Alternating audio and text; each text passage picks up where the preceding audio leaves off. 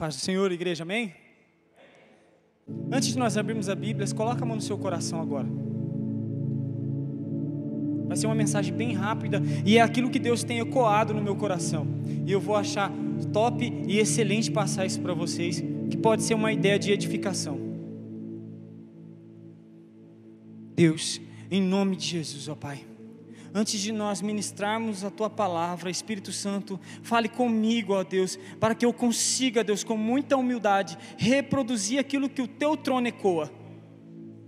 Espírito Santo, para que todo mundo que está aqui hoje nesse lugar venha ouvir não as minhas palavras, mas aquilo que sai do teu trono, e eu com muita humildade, ó Pai, em tua presença, eu vou tentar reproduzir aquilo que sai daí, Jesus para que todo mundo venha receber com gozo, com paz, com alegria, com sensibilidade, com amor, com paciência. E, picar, e que saia daqui hoje, nessa noite, transformado com uma nova mentalidade, não sobre mim, Edmar, mas sobre Jesus, o Cristo que ressuscitou. Em nome de Jesus. Pode se assentar. Abra a sua Bíblia, lá em Efésios, Efésios 4. O Hugo falou para me ministrar hoje. Eu não recusei, é ótimo. Eu não está, eu estava preparado. Na verdade, não é uma questão de uma preparação. Mas na verdade, para aqueles que são apaixonados e têm fome e sede, tem revelação. Não é uma questão de preparação. Eu não preciso estar preparado para ministrar. Eu preciso estar preparado para a volta de Jesus. Ponto. Eu não preciso estar preparado para ministrar ou pregar. Porque o que eu vou pregar aqui nada mais é do que eu te, é o que eu tenho me esforçado a viver. Tenho pedido para que o Espírito de Deus tenha falado ao meu coração, para que eu, com toda a minha alma, com todo o meu espírito, viver o que está escrito aqui.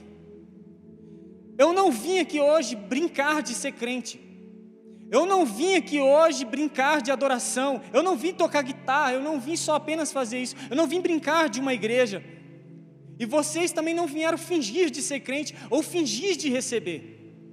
Não, vocês vieram por causa de um Cristo que vive e reina e está aí dentro de você. Há algo maior que ecoa dentro de você, que é muito mais do que um simples culto. Sabe o que é? A tua vida inteira. Ela ecoa com muito mais poder.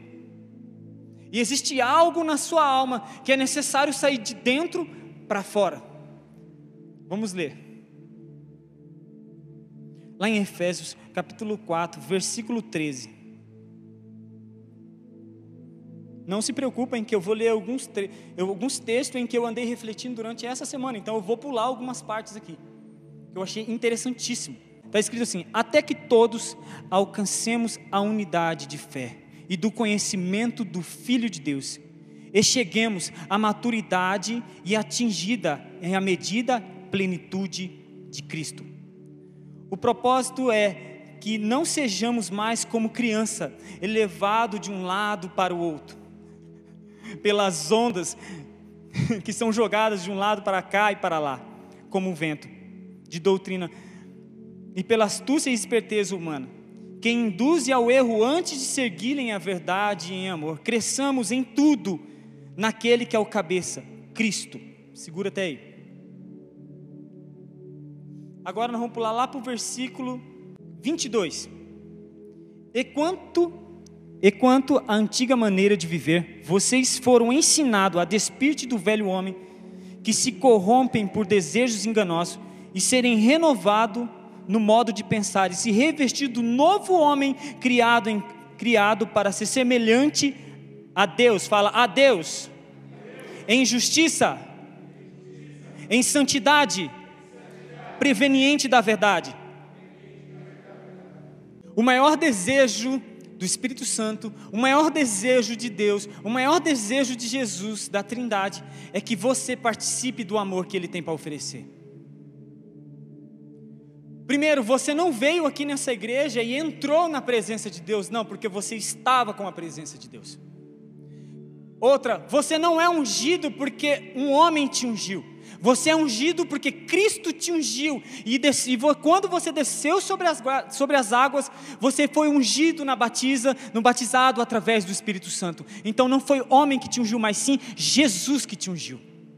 Então você é um homem e uma mulher ungida pelo próprio Deus, pelo próprio Jesus, pelo próprio Espírito Santo. Então, no momento em que você pisou os teus pés aqui hoje, você não entrou na presença de Deus, você trouxe a presença de Deus junto com você. E aí que está a X questão.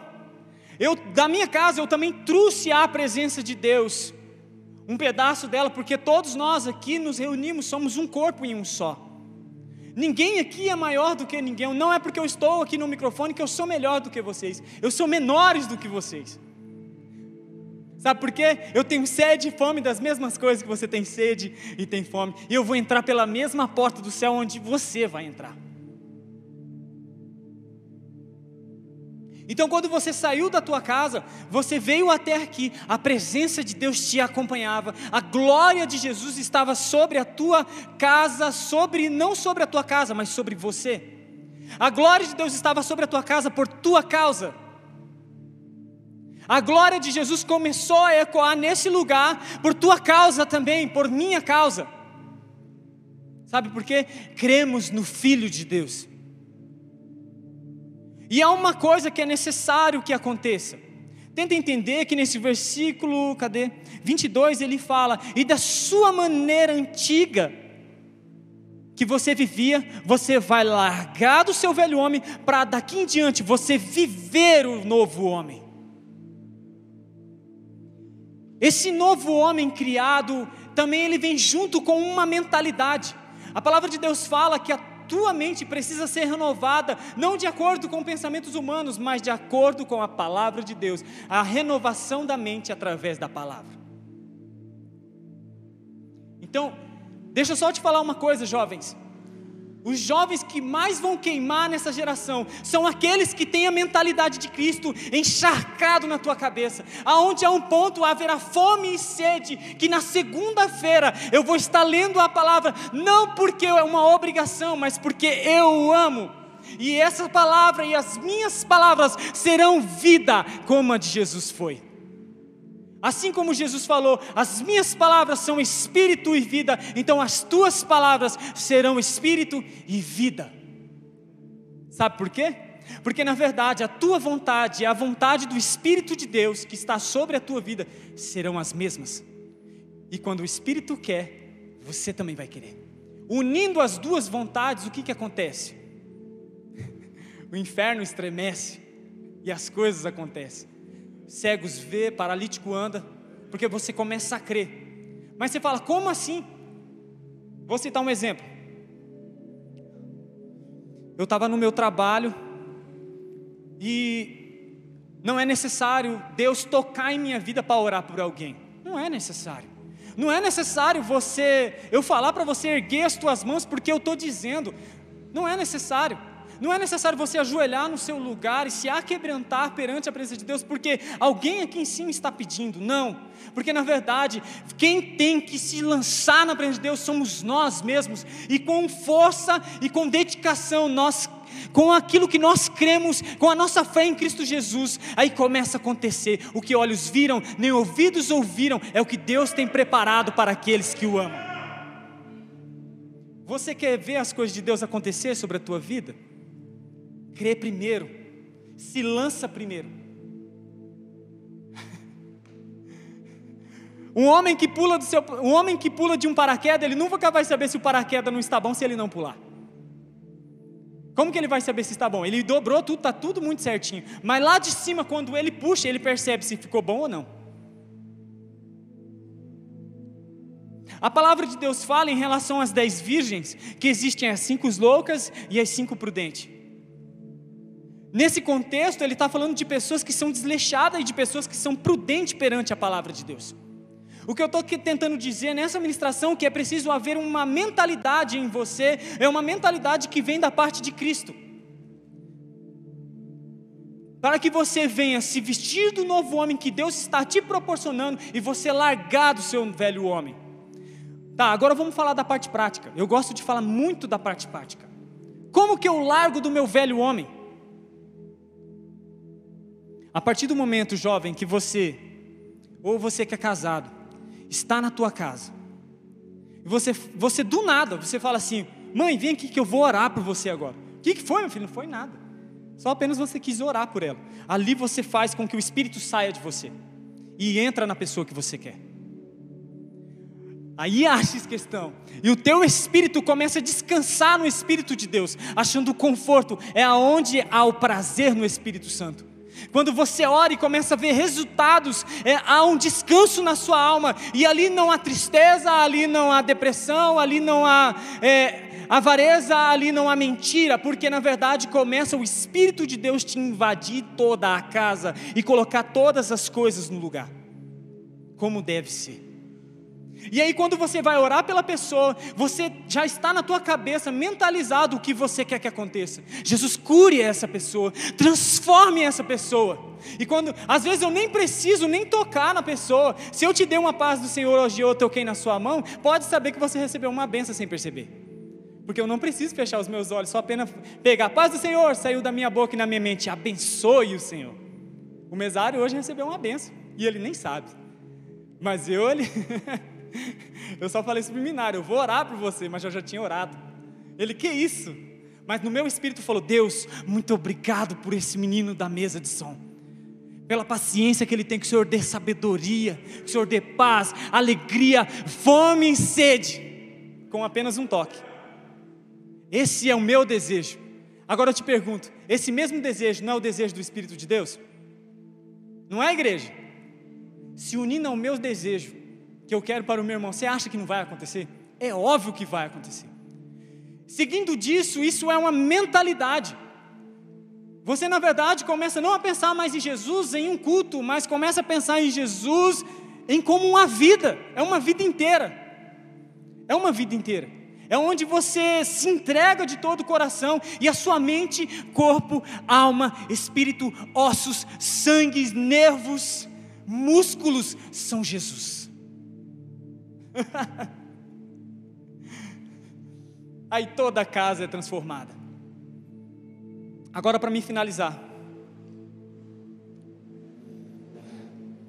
a, a, igreja, os filhos de Deus que mais conseguir com que aquele novo homem que está lá dentro se, se externize para fora, é a igreja que vai mais passar pelos séculos.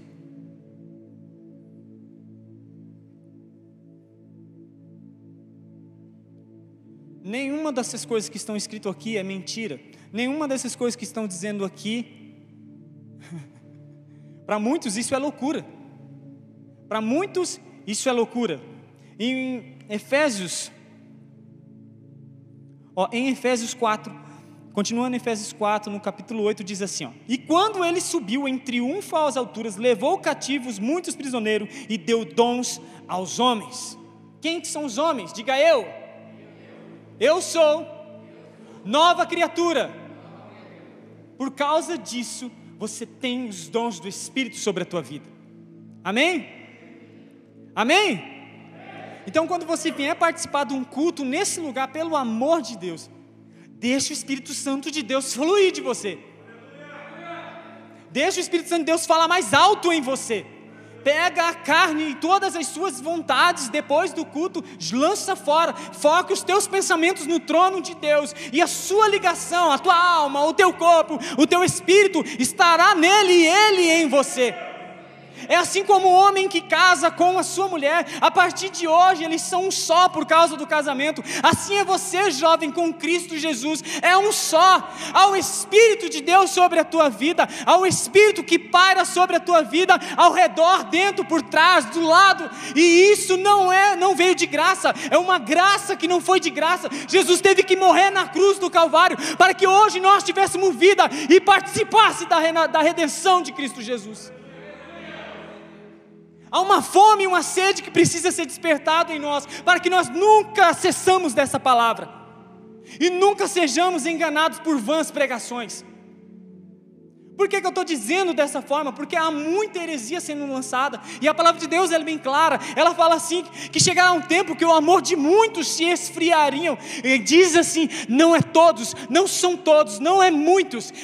a minha fome, a minha sede não vai morrer. Sabe por quê? Eu decidi ter fome e sede de uma palavra aonde me, aonde me desliga desse mundo. Eu sonho os meus sonhos. Eu tenho um sonho de comprar uma casa própria, tenho um sonho também de fazer uma, um bom curso ou mudar de profissão. Esses sonhos eu também tenho.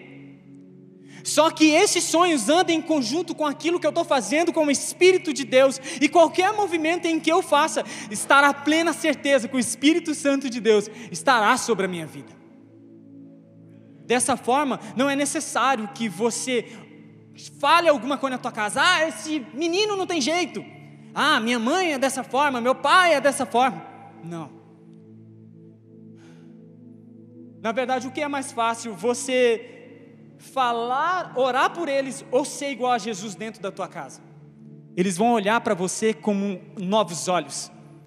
Eles vão olhar para você e vai ver Jesus em você e haverá sede neles. Quem é esse que o fulano está seguindo? É Jesus.